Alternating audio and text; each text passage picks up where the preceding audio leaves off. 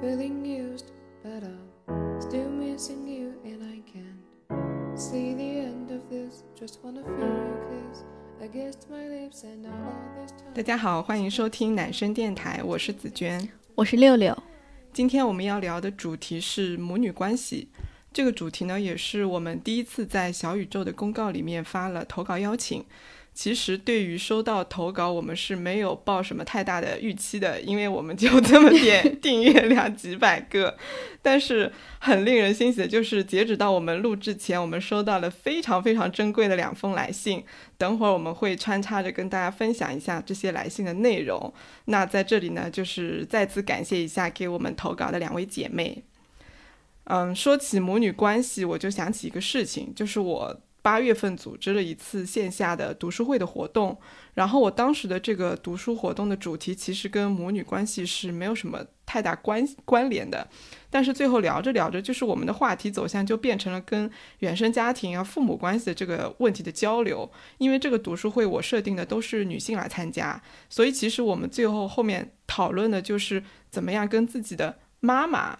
处理这个母女关系的问题。我觉得其实也蛮神奇的，所以。可能就是母女关系，其实就是蛮多人在关心的吧。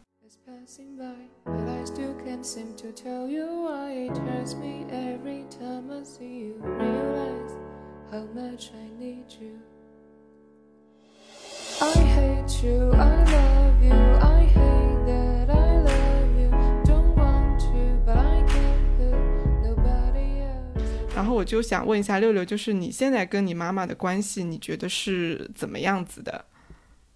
嗯，我跟我妈妈的关系的话，大概是比较亲密，然后又很互相尊重的那种。嗯，从小时候到现在的话，我们的相处模式也没有发生特别大的变化。一直以来，我妈妈是在各方面都比较尊重我的选择和决定的。当然，她肯定会有从母亲角度出发的各种建议嘛，但是她从来没有强加给我过。嗯嗯，比如在我很小的时候，我妈妈就跟我聊过，说她希望和我处成什么样的关系。她希望我们比起母女更像朋友。她说我们有不同意见的时候就好好沟通，有一方犯错的时候，不管是谁都要主动的道歉。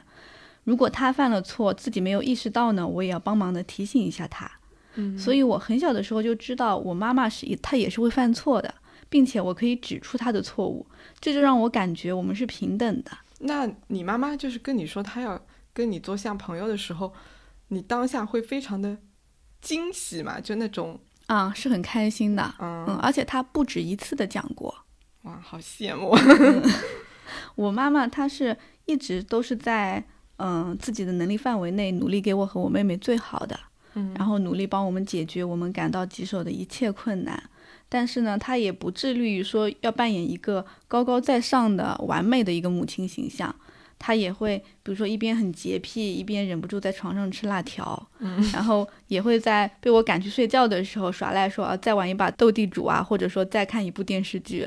过年的期间，我说我不想进行一些社交嘛，他就偷偷跟我讲说他也不想。然后我们家的饭桌也不是一个很严肃的场合，就经常在饭桌上各种笑啊什么的。我妈妈也笑到喷饭喷到我爸爸脸上过。这样的，嗯，所以我妈妈在我眼里的话，她一直都是嗯奉献的，然后温和的、包容的，和我对等的一个形象。嗯，对，就是我从你平常不是也会跟我分享一些你们家里的事情嘛，嗯，我就觉得你跟你妈的关系就是。无比的亲近，就是我觉得可能是很多人能想到的那种非常融洽的母女的关系，也是我之前非常向往的那个母女关系的一个范本。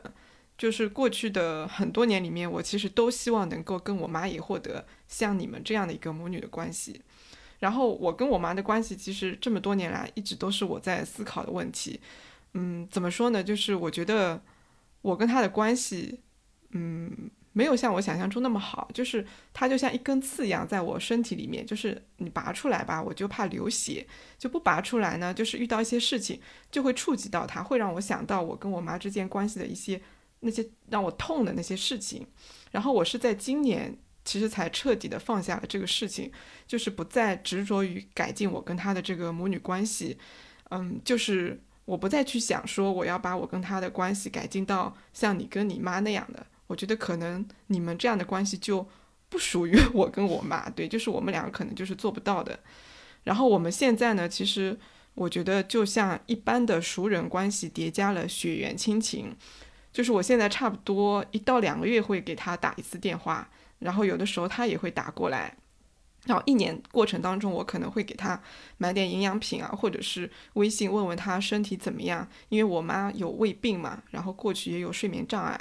呃，每年都会到杭州来看，所以他身体方面我还是会去关心一下的。有的时候也会问一下我爸，就从我爸那儿获得一些信息。就是我觉得我能做到的这些事情，我是发自内心愿意去做的，然后也是符合我的这个性格特点的，我就会去做。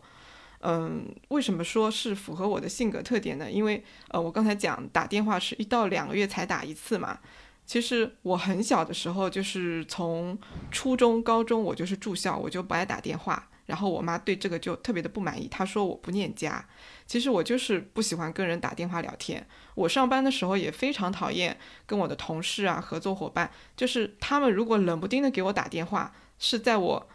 埋头工作的时候给我打，我就会非常的生气。当然，那个生气我是不会表露出来的，肯定是还是非常礼貌友好的会跟他们聊下去。但是我心底里面是很生气的，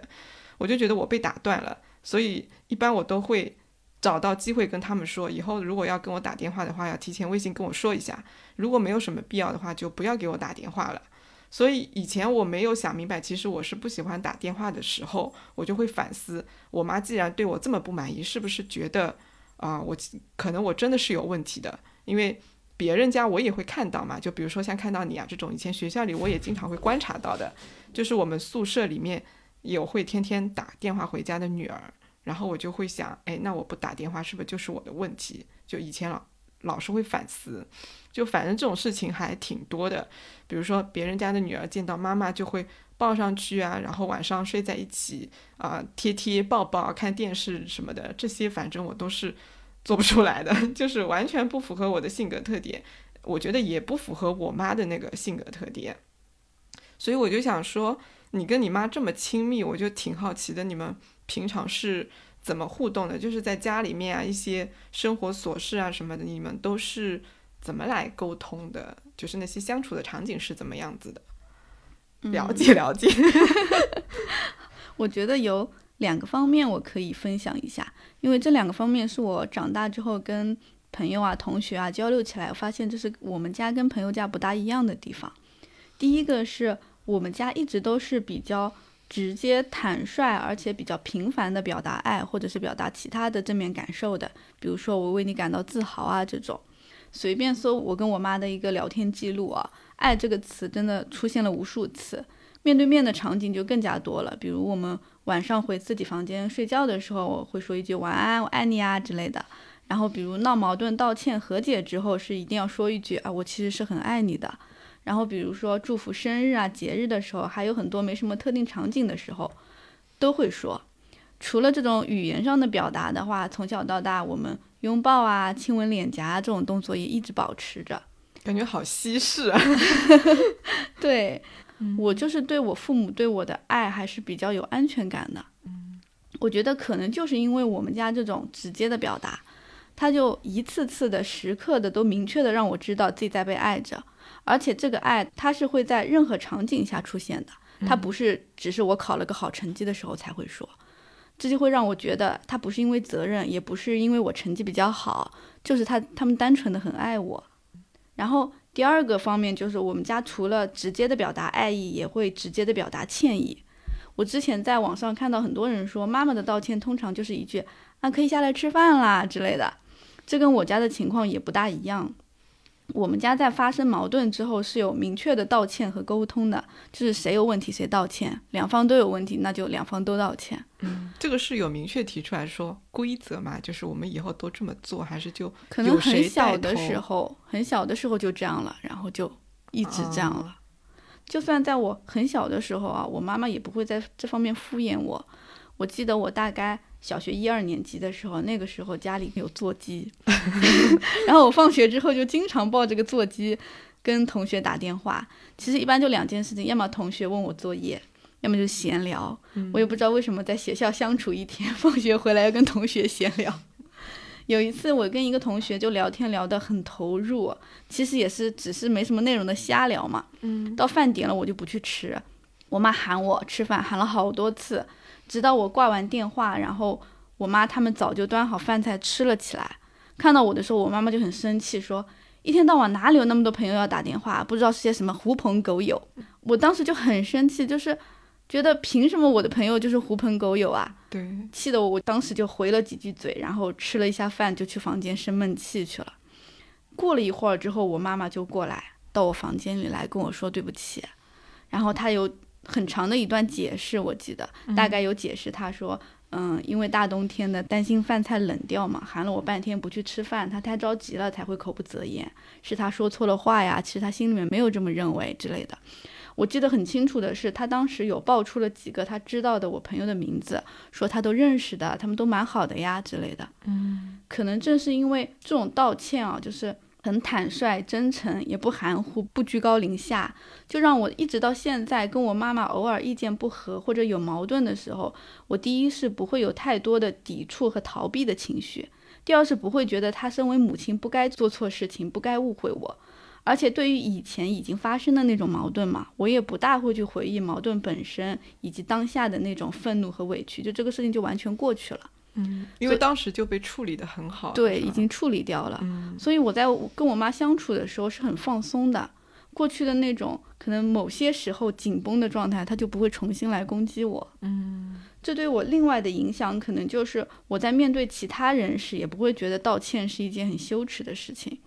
我之前有跟你说过，我在跟一个朋友出去玩的时候，无意中说了一句有点冒犯他的话。嗯，对 对。那当时其实，在玩的过程中，我没有意识到的，朋友也还接我那句话，开了句玩笑就过去了。后面我们也一直玩得很愉快。我快游玩结束的时候，就突然反应了过来，就对那句话特别的愧疚。然后另一个朋友告诉我说，没关系的，事情都过去了嘛，现在也不是什么道歉的好时机。说说不定对方也没有放在心上。但是我想了想，就还是去道歉了。嗯，我就不喜欢这种犯了错稀里糊涂就过去的状态，心里总感觉有什么事情没有完成。嗯，因为万一对方真的因为那句话不舒服了，我们也不要一个暗戳戳的愧疚，一个心里总有根刺的继续做朋友。我觉得大部分情况下，可以来吃饭了，总是不如一句对不起，能够让双方都迈过这件可能很小的事情。对，就是你要是不去道歉，可能你那个朋友他。虽然看起来好像过去了，但他可能心里是忍着的，然后不停的安慰自己，让自己不要把这件事情放在心上。对对，是的，就是我跟我妈吵架，或者说她骂我之后我不高兴了，她就是不会像你妈妈这样，我妈是永远不可能道歉的，她就是典型的那种用叫我来吃饭，然后来暗示我。说我原谅你了，或者说我们别吵了，就是给一个台阶。对对对对对。然后我就想，哎呀，都叫我吃饭了，那他应该也没生气了，那我也别生气了，就是这样子，就两个人都用这种方式，然后就这一趴就过去了。嗯，我我觉得不只是没有这种明确的道歉，还有他其实批评的方式也是让我一直记着的，就是我非常讨厌我妈批评我那种方式，就是以前我每一次犯错，嗯。他都会优先发泄自己的情绪，然后他发泄的方式不是骂我就是打我，或者就是把我关在门外。然后，呃，比如说小的时候我就是会尿床嘛，我印象当中就是我不在尿床的这个年龄比一般的孩子要晚很多年，可能七八岁了还在尿床，因为我已经有明确的记忆了。然后我妈妈就会把我关在阳台外面，尤其是冬天的时候，就是很冷嘛外面，然后我就只穿着那个棉毛衫、棉毛裤。就就在外面，我爸爸就是很心疼嘛，就叫我进来。但是我爸叫我进来是没有用的，因为我觉得他在家里面没有地位，就是我我是不哭也不闹，我就在外面非常倔强的就这样站着，然后直到我妈心软了，她说：“哎呀，你进来。”然后我才会进去的。然后到后来再长大一点，我我我就很爱玩，因为我们家。那个门前是一条河，然后河很多嘛，就门前一条河，然后我就经常早起也去抓鱼，就经常五点多就起来，然后中午大夏天的也不睡午觉也去抓鱼，就好几次其实都快淹死了，就要么就是被邻居看到了救起来的，要么就是被一个陌生的叔叔他正好路过就把我给捞起来的，就反正就是好几次都那个啥，然后我妈就很生气嘛，她就打我打得很凶，打屁股啊什么的，打打手臂之类的。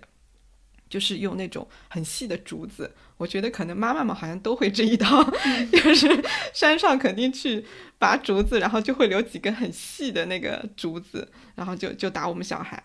然后就是我我其实现在会知道他打我肯定是担心我真的淹死嘛，就就会很很担心，然后越担心就越生气。那从他的角度来讲，可能他就会觉得通过打我来发泄这个情绪是他当当下就是嗯、呃能做的。但是我会觉得说他其实嗯不会用关心我的方式来表达担心，他其实可以问我。说，哎，你怎么样？没事吧？或者告诉我，我很担心你，你以后不要这么做了，对吧？就是我们现在都会觉觉得正常的应该是这么来表达，但是他会选择那种最差的方式，就是把自己的这种担心转化为愤怒的情绪，然后朝我发泄，就是这种我觉得特别的不可取。嗯，可能我觉得我妈她。面对我犯错啊，或者有的时候其实这种甚至都算不上是犯错，就通常她都会选择用打呀、骂呀这种方式来解决这个问题。她可能就是完全没有意识到这个会对我产生一些心理创伤，对、嗯他可能压根就不会想到这个事情。我觉得，是的，你讲到这里，我想起我小时候一个印象比较深刻的事情，就是我小时候经常和邻居的小伙伴，就你是去河里嘛，嗯，我就去沟里，就是那种布满淤泥的小沟里面去抓泥鳅。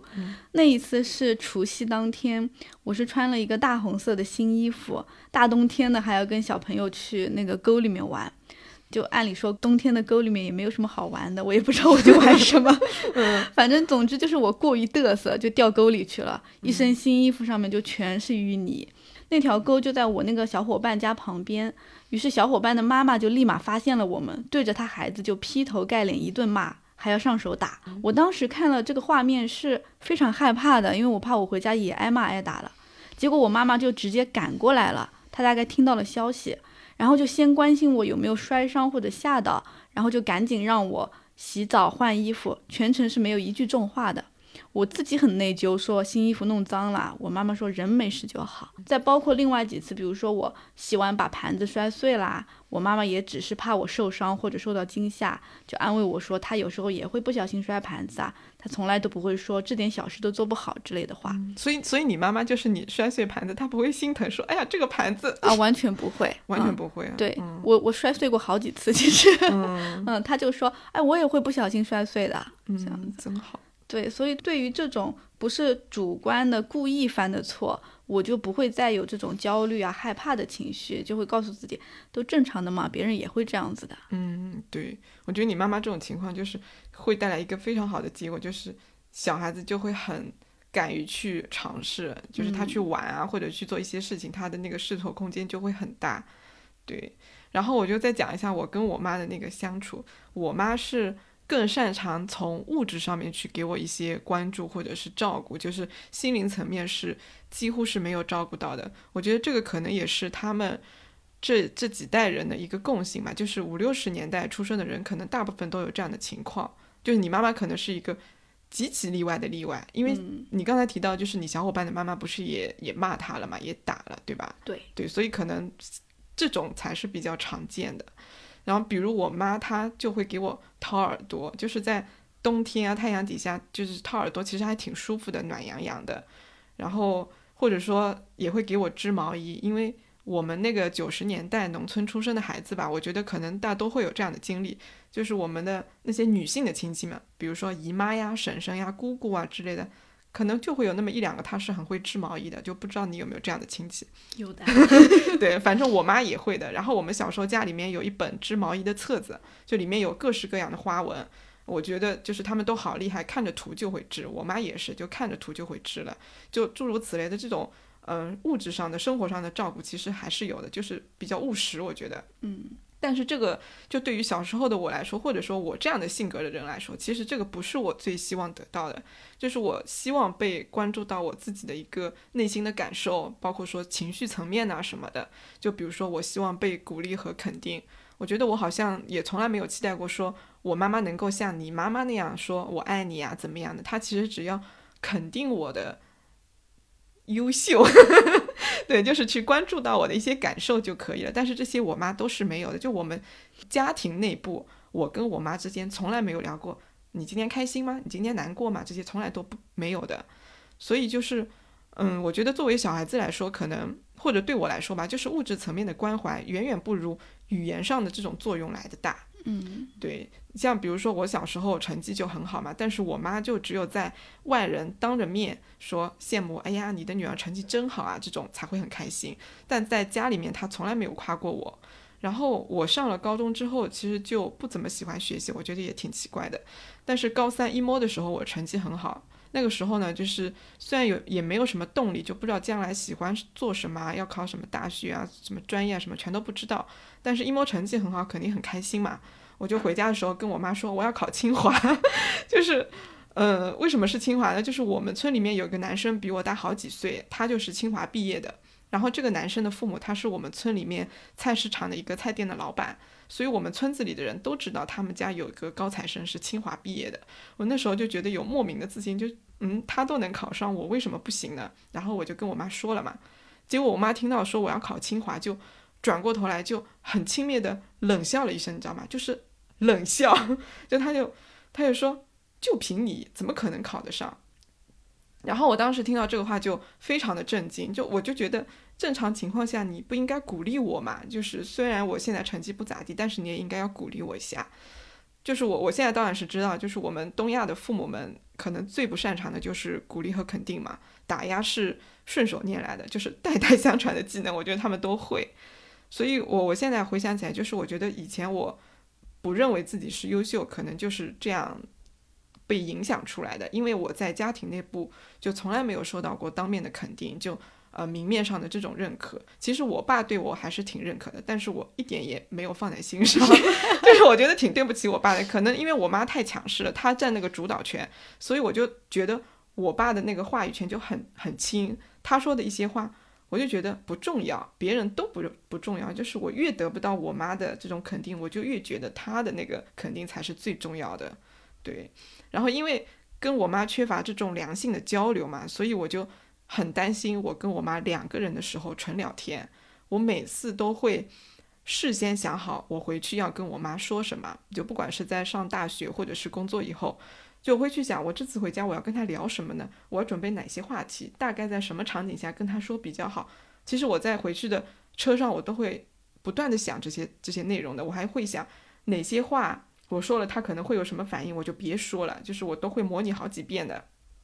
然后后来我发现，其实我跟他聊天的话，在厨房里面是最舒服的，因为那个时候他会烧菜，然后让我帮他打打下手，就空隙的时候就聊聊天。因为这个时候手头都有事情在做嘛，就也不会专注在聊天的内容以及他对我的一个反应上面，就会比较放松。然后我们聊的内容都是生活中的事情，都别人家的事情，他就会把村子里面这段时间没有跟我讲过的事情全都跟我讲一遍，就纯属于八卦。嗯。然后有一次呢，我就尝试着跟他说了，我以后要买车，我说我要买这款车，还给他看了图片。他看了之后，立马就问我价格，他就说。呃，我跟他说了价格之后，他就说：“哟，你可真有钱。”就是那种，就是 很讽刺的，就是我不知道你能不能想象，就是这种反馈让我觉得，我以后不想跟你分享我的这种生活啊，我将来的打算，就是一点都不开心。嗯，对。然后本身我的性格就是不太善于处理这些超出我预期的这种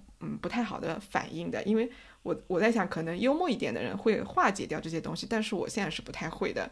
所以。嗯，好一点的呢，就是我现在脱口秀看多了，就是我会学到一点，就是怎么去化解技巧啊。对对对对对，嗯，就觉得不要把这些看得太重吧，对吧？就是看开一点。但其实遇到我妈了，我还是不能够应用自如。对然后上一期节目，我跟那个丽丽老师聊到了原生家庭对子女金钱观的影响。其实对我来说，我跟我妈这样的一个相处过程当中，她不仅影响了我的金钱观，我觉得金钱观也顺带着影响了我的那个求学生涯。就是我在没有上大学的时候，我妈就跟我说过：“你以后要上大学啊，四年要花不少钱呢。隔壁谁谁谁高中毕业就去工作了啊，一年能赚多少钱什么的。你们四年差距一进一出，直接就几十万就去了。”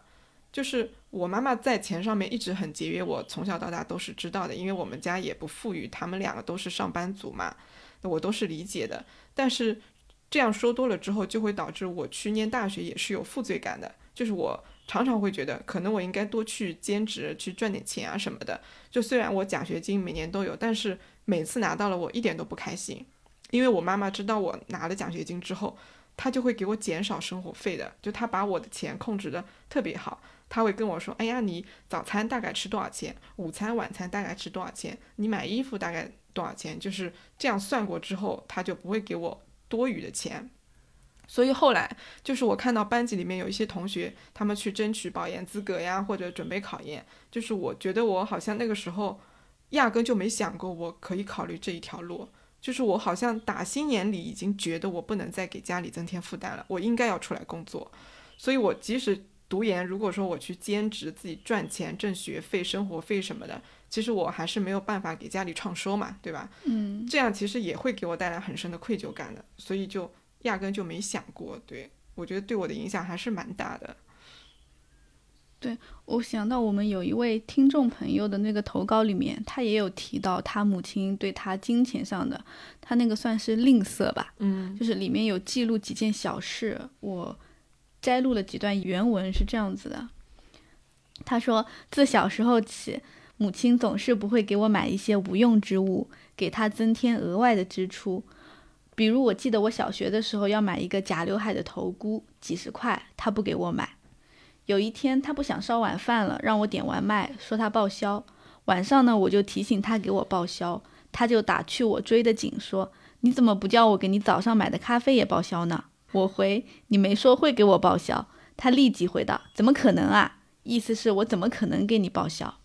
上个月我头发掉得多，我说我想去干中医，他说正常的，有什么好看的？说我是大学生，没有医保很贵的。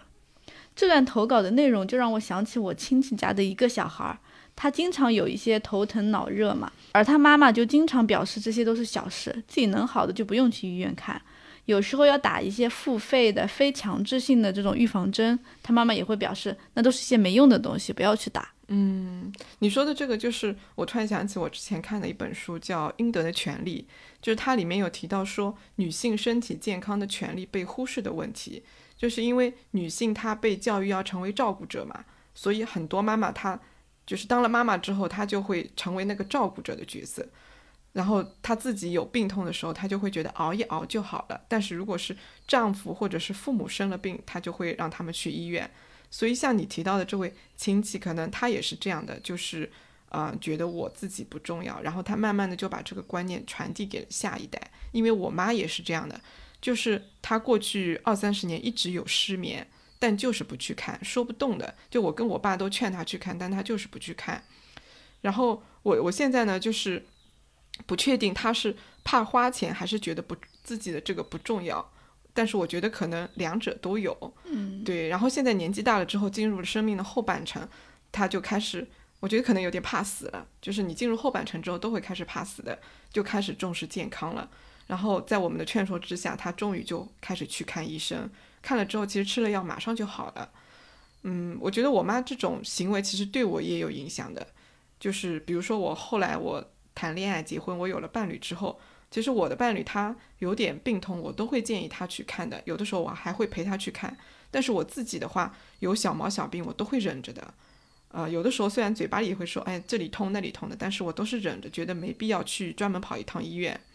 然后我是大概从前年的时候，就是二零二零年，就我意识到这个问题其实很严重的，就是我必须要重视自己身体的每一处小毛病，因为我会觉得。就是我后来发现，其实我重视自己的身体之后，我对我妈也更加重视了。她有的时候电话里面会跟我抱怨几句，然后我就说你别抱怨了，你要是觉得哪里难受，那你就来杭州，我带你去看。所以后来她每次纠结说，我到底要不要去看呢？做检查很麻烦呀，又很贵啊什么的，我就会跟她说，你来杭州，我请假陪你去看医院，然后她也就去了。对这个，我觉得其实可能。女性或者说妈妈们确实很容易有这样的一个行为，嗯，对，然后传递给了女儿，因为女儿相对来说就比较容易乖巧懂事，对吧？这个东西就直接内化掉了。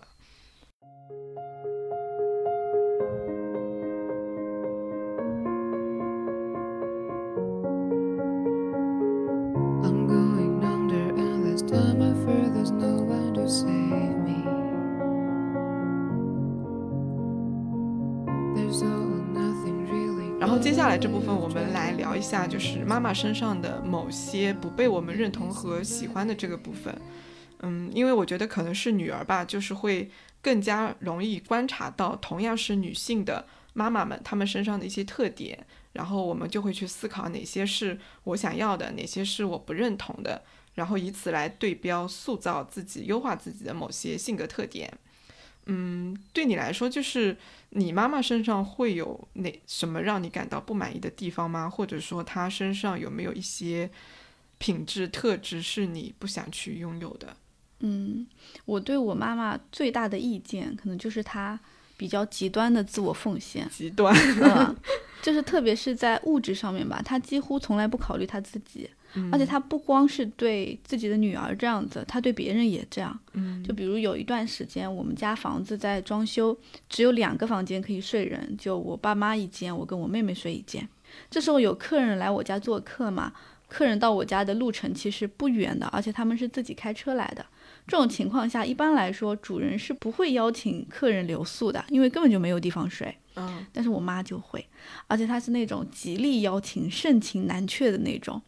于是客人住下来了。等到晚上分配房间的时候，他就把自己的主卧让给了客人。他也不肯来我跟我妹房间睡，就自己睡客厅的沙发。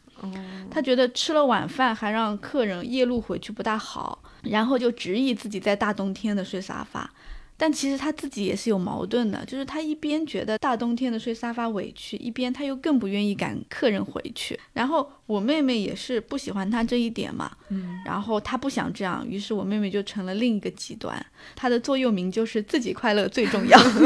嗯，而且她也一直践行着。嗯，我呢，在某些地方，我觉得可能也浅浅的继承了我妈妈的不考虑自己。比如你知道的，我以前是不大会拒绝别人的。对，有时候答应一些事情的时候，我其实自己心里也是不高兴的，但是想想也就算了。对于我不会拒绝这一点，我是很早就意识到了，然后努力的在改。我现在应该算是好了很多。我感受下来比较有用的方法是，对于我想拒绝又不好意思去拒绝的事情，我会提前去预想，就是我拒绝了会有怎么样的后果。然后发现这个结果我其实是可以承受的。那一开始呢，就明白可以承受是一件事情，还是会有很巨大的心理压力嘛？对，就会想措辞，想很久很久，然后编辑了各种理由，最后以一个比较合理的理由去拒绝，而且发完消息都不敢看手机，发完马上扔在一边。对对对对对。后来就发现这个事情其实就是开头难，拒绝了几次，你发现哎根本就没有怎么样，后面就不会有那么大的心理压力了。我以前是完全没有思考过，说我这个点是跟我不喜欢的，我认为我妈妈的缺点是很像的。这次准备这个主题，才突然意识到了，我从我妈妈那里继承到了这一点，可能也是在无意识的时候，就一次次目睹了我妈妈这种舍弃自我、奉献他人、自己又不快乐的场面，于是就坚定了自己不要这样，要去改的一个决心。嗯，当然我也有很崇拜我妈妈的，想要学习的一些点。比如其中一个品质就是他几乎不会指责我们沟通过的我已经做下的任何选择，即使这个选择可能导致了一些不太好的后果。嗯，这也是我在看那个《始于极限》的时候就联想到的。那个铃木良美的那个来信里面有说到，她自己非常内疚，进入了一个被母亲定性为不像话、不美、愚蠢和肮脏的世界，以至于她不禁认为，就算她为此遭受辱骂和性暴力，那也是她咎由自取。他的母亲曾有言论：进入夜世界，为了一点小钱将身体交给男人，就意味着放弃当因此受伤时说自己受伤了的权利。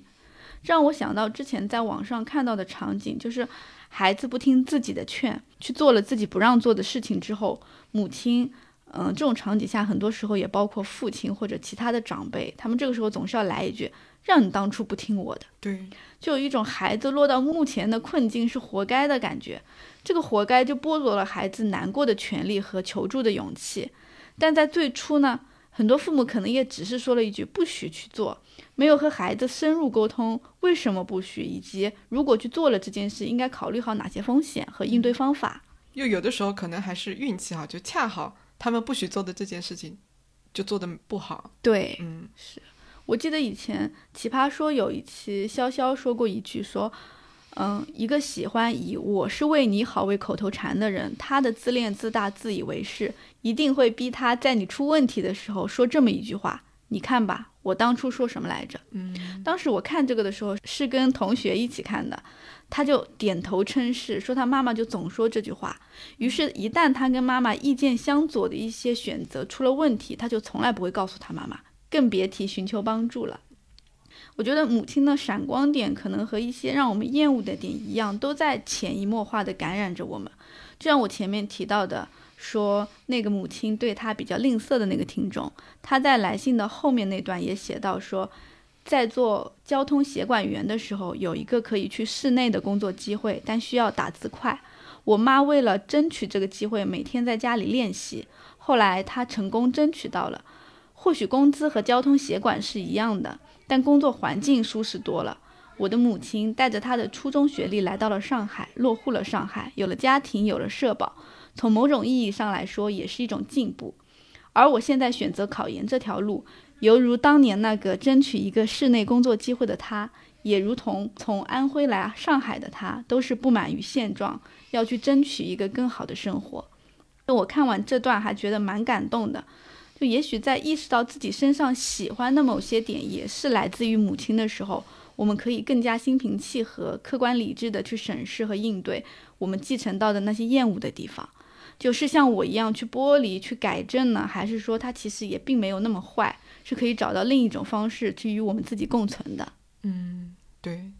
就是你前面提到的那个《始于极限》这本书里面，就是上野千鹤子她有猜测。铃木良美选择去做 AV 女演员，是不是出于对她母亲的反抗？然后铃木良美在回信当中承认了这一点，她就说：“我直接进入将性商品化的性产业，确实是与母亲厌恶、拒绝理解那个世界有关。”就她母亲曾经说过那样一句话，就说：“我宁可你染指暴力或诈骗，而不是当一个妓女，那样我好歹还能够支持你。”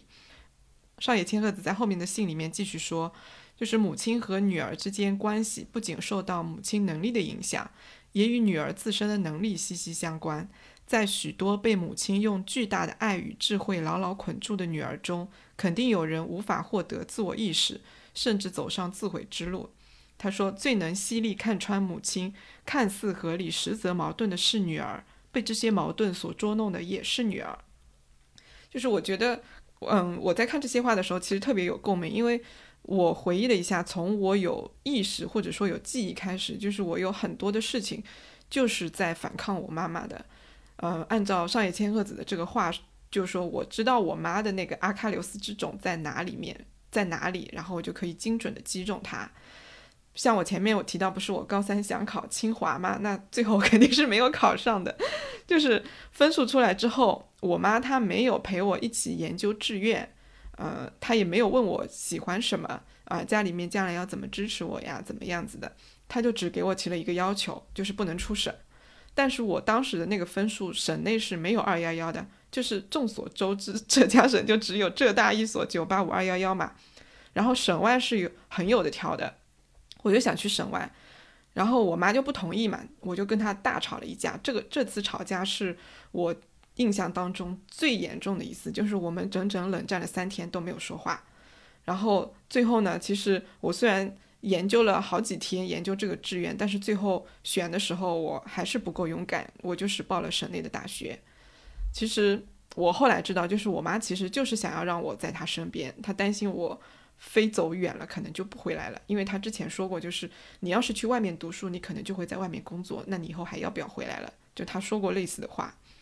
然后大学毕业了之后呢，他又想让我回老家考公务员。就是在我还很小的时候，我们，呃，我经常会跟他们一起看电视剧，然后电视剧里面他就经常会抓住一些情节，就会跟我说，嗯，你看啊，这个这个角色他是那个公务员，多好呀，又有派头，呃，社会地位也很高，收入也很稳定，养老也不用愁啊，等等等等，反正就是说一大堆的好处，所以他就很喜欢，他就很希望我考公务员。当时呢，就是一听到我毕业不想回家考，他就生气的不行。因为我毕业的时候我就出去玩了一趟嘛，就是把之前实习的赚的钱全都花光了。然后找到工作之后，不是要租房子嘛？当时也比如说押一付三这种，其实要好大一笔钱。然后我就打电话问他借，我说借我一笔房租费，等我拿到工资了我就还给你。然后他就说，除非你回来，不然我是不会借钱给你的。然后在电话里面又骂了我一顿，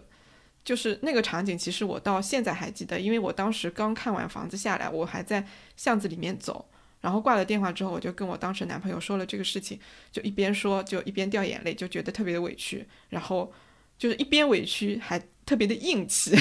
就是就是他越是这样，我就越不会回去。然后后来反正房租也是能解决的嘛，所以嗯，我现在呢就是可能会更多理解他一点，就是他其实嗯一直有想要把我拴在他的身边。其实我用“拴”这个词，我觉得。可能比较形象一点，就是把我拴在他身边，其实有他的一个恐惧，因为我觉得他可能没有做好准备，就是我好像突然之间就长大了，就是能自己做主了，我是一个成年人，就是我的人生其实跟他的人生是要割开来的，就不能有那种寄生的这种关系，我觉得他是没有做好准备的。嗯，弗洛姆他在《爱的艺术》里面有专门一讲是讲到母爱的，他里面就有写到，就是说母爱的本质在于关心孩子的成长。而这就意味着想让孩子离开他，就是母爱与性爱的根本区别就在于这里。就在性爱当中，原本分离的两个人融为一体；但是在母爱当中，就是原来融为一体的两个人分离了。而且母亲不仅必须容忍，而且必须希望并支持孩子离开他。只有到这一阶段，母爱才成为如此困难的事情。他要求毫无私心，要求具有给予一切。除了被爱者的幸福外，无一所求的精神，也正是到了这一阶段，许多母亲没尽到母爱的责任。我觉得他就是讲的非常的精准，嗯，就这就让我想到，我妈可能她对我的这种控制或者企图让我在她身边，其实可能就是出于这样的一种呃要分离的这个焦虑，就她没有办法处理好我长大了，我其实不是他个人生命的一个衍生物这样的一个事实。因为我觉得中国的孩子或者中国的女儿们嘛，就是肯定会听到过很多这样的话，就是说你是我身上掉下来的一块肉，就是这句话的背后，我觉得其实就是一种无形的控制感，就好像在告诉你说，你这辈子永远都逃不出我的手掌心。就我不知道，就是儿子会不会也听到这句话，但是我觉得女儿们应该还蛮常见听到这句话的。我妈她虽然没有讲过这句话，但是。她非常非常多的一些细节跟我的对话表达出来的就是这个意思。然后你刚才提到不是你不太喜欢你妈妈这种过度付出的这个品质嘛？嗯嗯，这个我妈其实还好，我我不太喜欢我妈身上的点就是她的一个很强势的性格。嗯，因为我也是强势的性格，所以说我后来发现其实我不喜欢她的强势，反过来其实就是我不喜欢我自己的强势。对，其实要承认这一点，我觉得还挺难的。所以我现在越来越觉得，嗯，我妈某种程度上其实就是我的一面镜子。就我会从我对她的态度上，我对她的一些言语上的这种反应来反观我自己，说，哎，为什么我会这么想？为什么我对他的这些行为有这样的感受？然后我自己去消化处理掉，就其实跟他已经没有关系了。嗯，像我刚恋爱结婚的时候，我就一直在心里默默的提醒自己，就是。千万不要变成我妈在婚姻里的那种模样，就是跟我爸相处，她特别的强势做主，就是我会很希望把我自己身上跟我妈有关的这些东西全部都剔除出去。这个我觉得可能是在我看来最极端的反抗，就是把我自己变成跟我妈一个完全相反的人，或者说完全特质不同的人。但是我在实际操作的时候发现真的还挺难的。就有一次我跟我老公聊天，他说我发脾气的时候看起来。跟我妈发脾气的时候一模一样，我就跟他说这些其实我都知道的，因为我也会反思嘛。就是我每次发脾气或者大声讲话的时候，我的脑子里都好像有一个指挥员在指挥我怎么做，就是这个指挥员就是我妈，我妈的那个形象非常的清晰，就我甚至呢好像在重播我妈那个话，然后我听到脑子里她那个话，我就模仿就把它讲出来，就这个好像电视剧里的那种呈现的形式。就是不是两个人物形象叠加在一起嘛，对吧？然后在我们观众看来，就好像是在同一个人在说话。我我发脾气的时候，其实我的体验就是这样的。我我观察我自己，我觉得还是比较那个怎么讲呢？比较敏感的，我觉得。然后我最开始看待我这部分的这个缺点，我特别的讨厌，然后态度也很极端，我就像肿瘤一样，我就急切的想要把它割掉，就是让我自己身上能够切除干净。但是后来就是我在不断的学习探索的过程当中，我突然发现，就是因为我否定了我妈身上的这个特征，我其实也间接的否定了我自己。然后如果我否定了我自己身上的某个部分的话，其实我没有办法真正的爱自己的。所以后来其实，嗯，我把我自己跟我妈分开来。然后我也要客客观的去看待我自己身上的这个特质，就是强势或者是呃掌控力比较强的这个特质。我会觉得这个其实它不是缺点，它就是我的一个部分。就是如果说我能控制好它的应用，就是在一些必要的场景下显示出我这个强硬的一面的话，其实它是一个有利的资源。就是我不需要一棍子来打死这个特质的这个价值。比如说我要是在外面遇到。盲流啊什么的，我其实可以选择做个泼妇，因为我有这个能力。我嗓门比较大，就是我我比较那个硬气。那我也可以选择做一个四条慢里讲道理的人，但其实就其实我的选择是多了的。特别是近段时间，我们就看到互联网上会传递出来一些对女性不友好的事件啊什么的，我常常会去想象，如果是我遇到的话，我可能就会很强硬。就是我觉得这个其实就是会有用的，对。对，你知道以前我们一起工作的时候，我就挺羡慕你这种性格的，因为你很高冷、很强势。我呢又是不会拒绝，所以那个时候好多同事需要一些额外的帮助或者琐碎的问题咨询，总是来找我。很多是在我职责范围之外了，我就一边含泪答应帮忙，一边羡慕你可以理智冷静的拒绝。所以它真的是存在两面性的，在这些场景当中，他就是你的助理了。对，就是。可能我坐在那儿就散发着一股别来打扰我的那种气息，但是你坐在那儿就是我是好人，你可以来问我，就这种感觉。对，然后我再说一下身材，就是我跟我妈的这种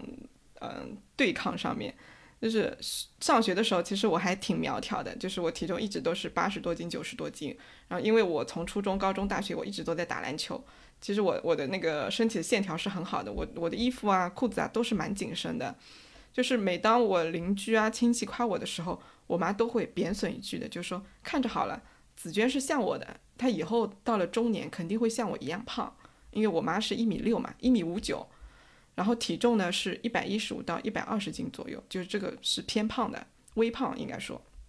然后我每次听到我妈讲这个话，我都非常非常讨厌，就是厌恶到极点的那种感觉。就这个话就好像在说，你看吧，你无法原。你无法逃离我的影响，就是你身上有我的基因，你不要以为你会跟我不一样。就是我觉得他就是，就说这句话的时候，甚至有那种洋洋得意的感觉，不知道是不是我太敏感了，但反正我就是这种感受。然后后来不是有疫情嘛？疫情刚开始那年，就是我发现在家里面居家办公隔离久了之后，因为一直穿着那个宽松舒适的睡衣，就不知不觉我的体重就上涨，就增加了六到八斤。然后我到现在其实也没有降下去，就这几年一直有间歇性减肥运动，然后调整饮食结构，但是都没有用，而且我自己坚持的也不持久。就我觉得我以前想要减下来，其实不全是为了好看，也不全是为了健康，我觉得更多的是想摆脱我妈的那句，嗯，像魔咒一样的这句话。但是，嗯，也是在今年发生了这个变化，就是我重新开始审视我的身体了。我觉得我。或许我更需要在意的就是我的健康、我身体的活力、我的肌肉力量啊等等。如果我这些方面是好的，那我就算一百一十斤、一百二十斤也没事情，也没什么不好。那如果我的体重不是两位数，是三位数，跟我妈的这个预言有关系吗？其实没有任何关系，是我自己主动选择成为这样的身材，保持这样的体重的。因为如果说，我为了不让我妈的这个预言实现，我一直努力保持这个身材的苗条。我觉得我可能一辈子都活在跟我妈的这个对抗当中。其实我会更加的不自由的。对我，我现在就是想明白了这个事情。因为以前还没有太多这种自我觉察的时候，我觉得可能就是为了反抗而反抗，就是在反抗我妈的过程中去定义我是谁，我想要什么。但是这样的行为可能会忽视掉真正的我本来想要成为的样子。所以，我现在做的最多的事情，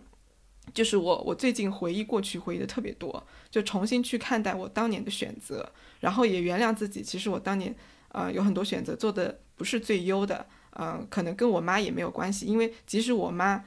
不想要让我出省，不想要怎么怎么样，我可能也不一定有这个勇气做出那个选择。所以，其实到最后就是，嗯，我觉得。我就是不再去责备我妈妈不是一个好妈妈，因为现在我会觉得说，如果不要再去批判妈妈，其实前提就是放下对过去的自己的那个不够好的那个行为的批判。就是我如果接纳过去的我自己，其实也就接纳了我妈妈，就是她是那样的她，我是那样的我。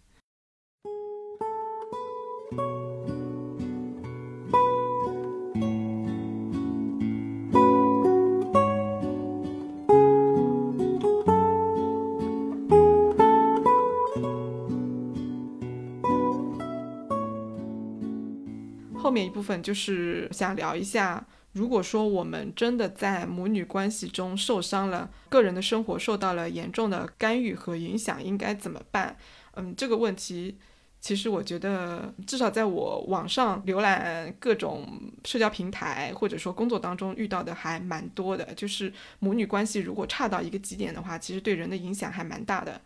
嗯，我之前看过一本书，叫《不被父母控制的人生：如何建立边界感，重获情感独立》。作者呢，他是一个心理咨询师，他里面有写到说，很多父母其实都是情感不成熟的。情感不成熟的父母有很多表现，我举两个例子，比如说边界感，他们其实并不真正理解边界感的意义。他们认为边界意味着拒绝，因为你不让他们在你的生活中为所欲为，所以你就不够关心他们。只有当你允许他们随时打扰你的时候，他们才能够感受到被爱。嗯，这可能就是网上很多人说的，父母一般不允许孩子在家里反锁房门。对我们家也是，就是我房间有两扇门，阳台门和正门，然后我妈冷不丁就从正门入，冷不丁就从阳台入，对，就就是常年就是不锁门的。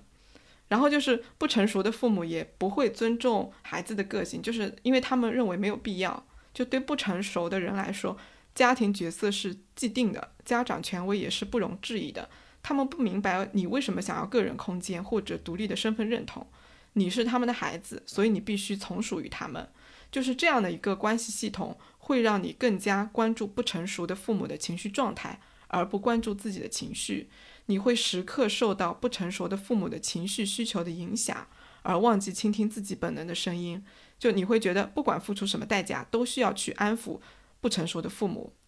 然后，情感不成熟的父母表现可能也会有差异，但其实骨子里是一样的，就是缺乏同理心，以自我为中心，无法与孩子保持令人满意的情感连接。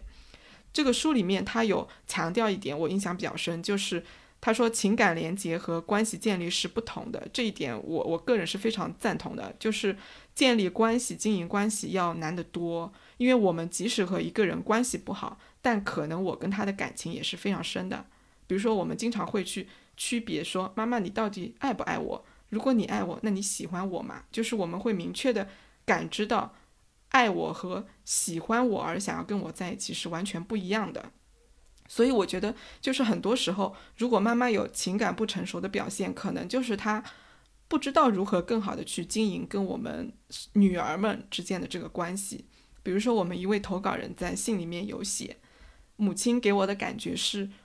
疏远、忽冷忽热。每当我兴致勃勃给我妈妈分享快乐和身边小事的时候，妈妈给我的反应就是淡然，有的时候就是没有回应。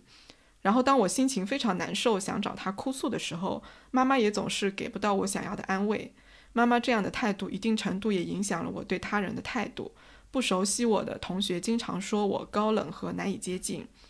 就我觉得，从这个层面上来说，也许这位听友的妈妈也是一位情感不成熟的妈妈。就她的体现就在于无法跟孩子谈论内心感受。或者，其实应该说，她很难跟任何人谈论自己的感受。或许跟她丈夫也是这样的，就是她会回避掉这样的一个谈话内容，就是这种内在的感受的谈论会让她觉得不舒服。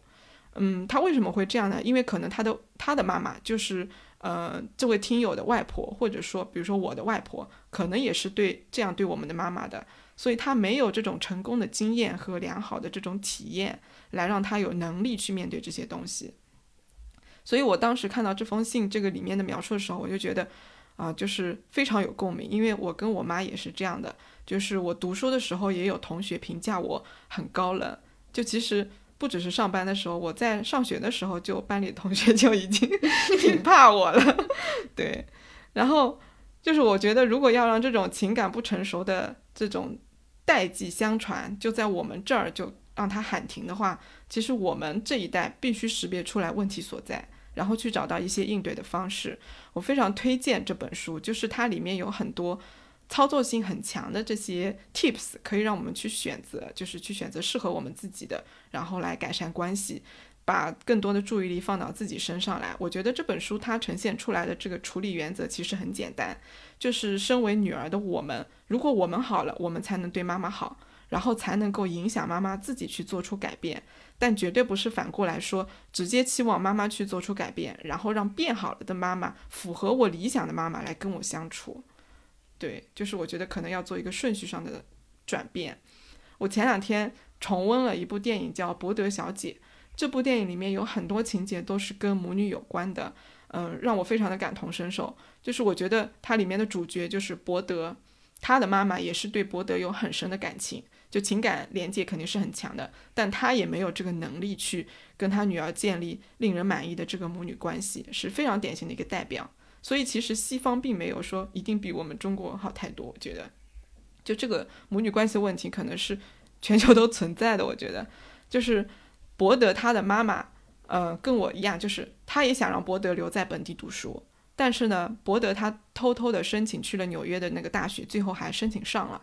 然后他妈妈就很生气，也很伤心，最后呢，也接纳了这样的一个现状，于是呢，就在伯德出发的前夜的晚上，就是给他写了信嘛，最后他写了，可能觉得自己写的不够好，全都扔掉了，然后被他爸爸发现了，他爸爸就从垃圾桶里面捡起来，一张一张的叠好。然后在送去机场的时候，偷偷塞进了这个伯德的行李箱。伯德到了纽约学校的宿舍之后，就发现了这封信。信里面他妈妈跟他说，他四十二岁才怀上他，就是个奇迹。然后跟伯德道歉说，很抱歉，我们吵架了，我爱你，我不是故意的，得得得得，一串省略号。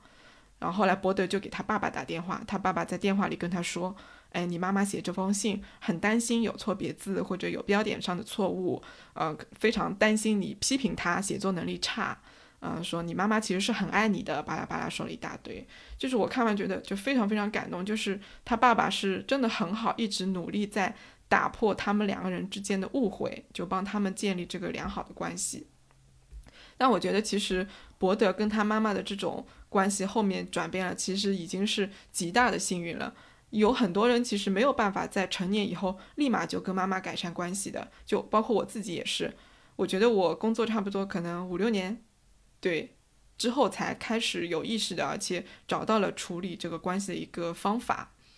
嗯，可能有人会说，就是听我前面的这些碎片化的描述，就就会说，哎，听起来你妈妈对你其实也没那么差。就是你怎么就对这些不好的地方记得这么深呢？是不是有点不知感恩？其实我以前也是怀疑过的，但我现在觉得，就是对于当年的我来说，我当年的我就是没有办法去忘记这些不好的东西，就他自己去记住了，也不是我我主观上面要去记住，是他自己就记住的。那我也做不到说我要安抚自己，呃，说没关系，我现在不是也好好的吗？妈妈还是爱我的。我觉得。我不想否认我自己的感受，就是因为那个就等于承认我妈对我的爱需要我否定自己的这种创伤来实现，就这个对我我觉得是不公平的。其实我很想表达这一点，是因为我知道，其实，在母女关系中受伤的这个女孩是很多的，就她们也会自我怀疑，是不是没忘记这些创伤就是自己的过错，然后就一遍一遍的去尝试摸索改进这个母女关系，去努力做一些事情让妈妈开心。然后结果妈妈的反应又让他们进入新一轮的这个受伤当中。其实我就是想表达，就是如果说你现在还没有办法处理好跟妈妈的关系，你妈妈也没有因为你的付出对她的好而感到开心，就这不是你的错。就《心灵捕手》这部电影里面有很重要的一句台词，重复了很多遍，就是 "It's not your fault"，就是你只要不断的跟自己说这句话就好了。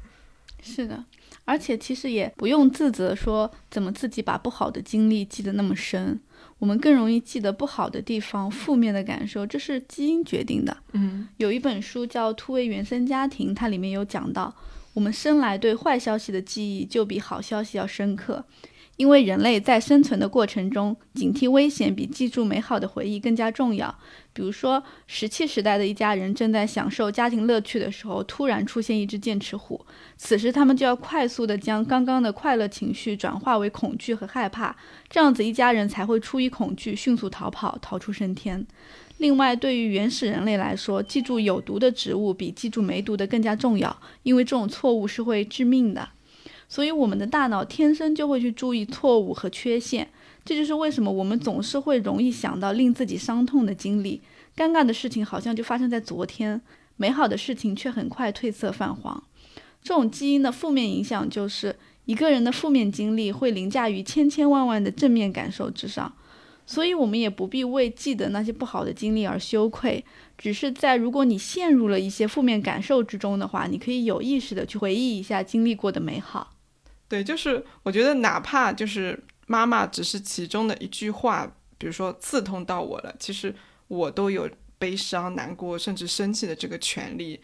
对，因为我觉得，如果嗯，如果觉得自己不应该有这些负面的感受，反而会降低我们的这个自尊水平。所以想办法去看到自己这些感受，反而能够帮助我们治愈自己。哎，等到有一天说啊，我终于可以直面这段关系，看清哎我的妈妈为什么会这么说，为什么会这么做的时候，那再来处理这个事情。但它的前提肯定就是，呃，我们先处理好自己的这个情绪感受。然后我想表达的意思就是说，如果我们在这个母女关系当中受伤了，其实可以适当的和他断联，这个是可以的。就是如果你的情况严重到互动一次就被伤到一次，但是你又没有办法去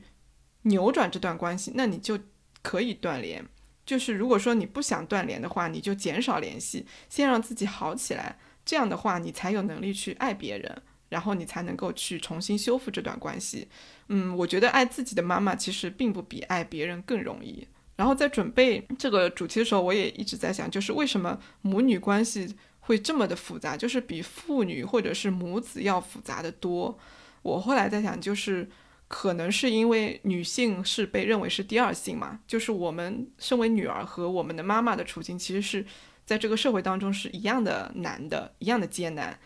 那我们是女儿，可能将来结婚生育之后也会成为妈妈。然后既然我们都是女性，我就会下意识的去想，那我妈妈应该更加理解我才是。但是在一些重要的事情上面，她好像并没有比我爸更理解我。比如说生孩子这件事情，就是我妈非常担心将来我年纪大了生不出来，身体不行啊，怎么怎么样子的，就很焦虑，然后一直会催我说：“那生孩子也也挺简单的，养养育也没那么难，你养着养着也就养大了。你看我们不是都这么把你们养大的吗？”但是呢，就是他从来没有问过我说，哎，你对生育的想法是什么？你现在在思考什么？也没有问我我是如何看待妈妈这个角色的。那你将来的这个人生啊，你的生活是怎么规划的？就从来不会问我这些东西。我跟他表达的时候，他就是我表达一点，他都否认一点，就觉得你这个你在考虑这个问题不重要，都能解决的，就就都一样样的就给我打回来。所以我现在就觉得。可能他是把他的这个恐惧投射在了我身上，因为他或许是不知道，就是一个已婚的女性要如何处理长期不育的这个现状，就是他会害怕，假如他有个女儿多年已婚不育，最在他看来最坏的情况就是我终身不育。那他有个终身已婚不育的女儿，他要怎么面对邻居们的这个流言蜚语？这个对他来说应该是一个很大的挑战。比如说前几年我回家，我们就有一个隔壁邻居老太太。嗯，她问了我一下，说我有没有生孩子，我说没生，他就说他用方言说，他说哎呀没生啊，那就是身体不太行，就直接来这么一句，就是我很生气，我妈也很尴尬，但是呢，我就碍于她是一个老太太嘛，长辈，我就没反驳，然后我妈就只是尴尬的笑了一笑，也没多说什么。嗯，我我现在会比较清楚，就是。这里面的这个差别是什么？就是因为我的这个生活的圈子跟我妈的这个生活圈子是完全不一样的，我们俩的这个生活理念也完全不同。就是我妈跟我谈论婚育，其实背后是在践行她所遵守着那个文化规则，父权制的那个文化规则。所以这个时候，其实我妈妈她不只是我妈妈，她同时也在扮演着一个社会角色。对，所以我觉得，如果说女儿能得到妈妈的理解和支持，当然是很幸福的。但是如果真的没有办法被理解，两个人的选择完全不同，其实也也没什么。我不是非得要让他认同。对，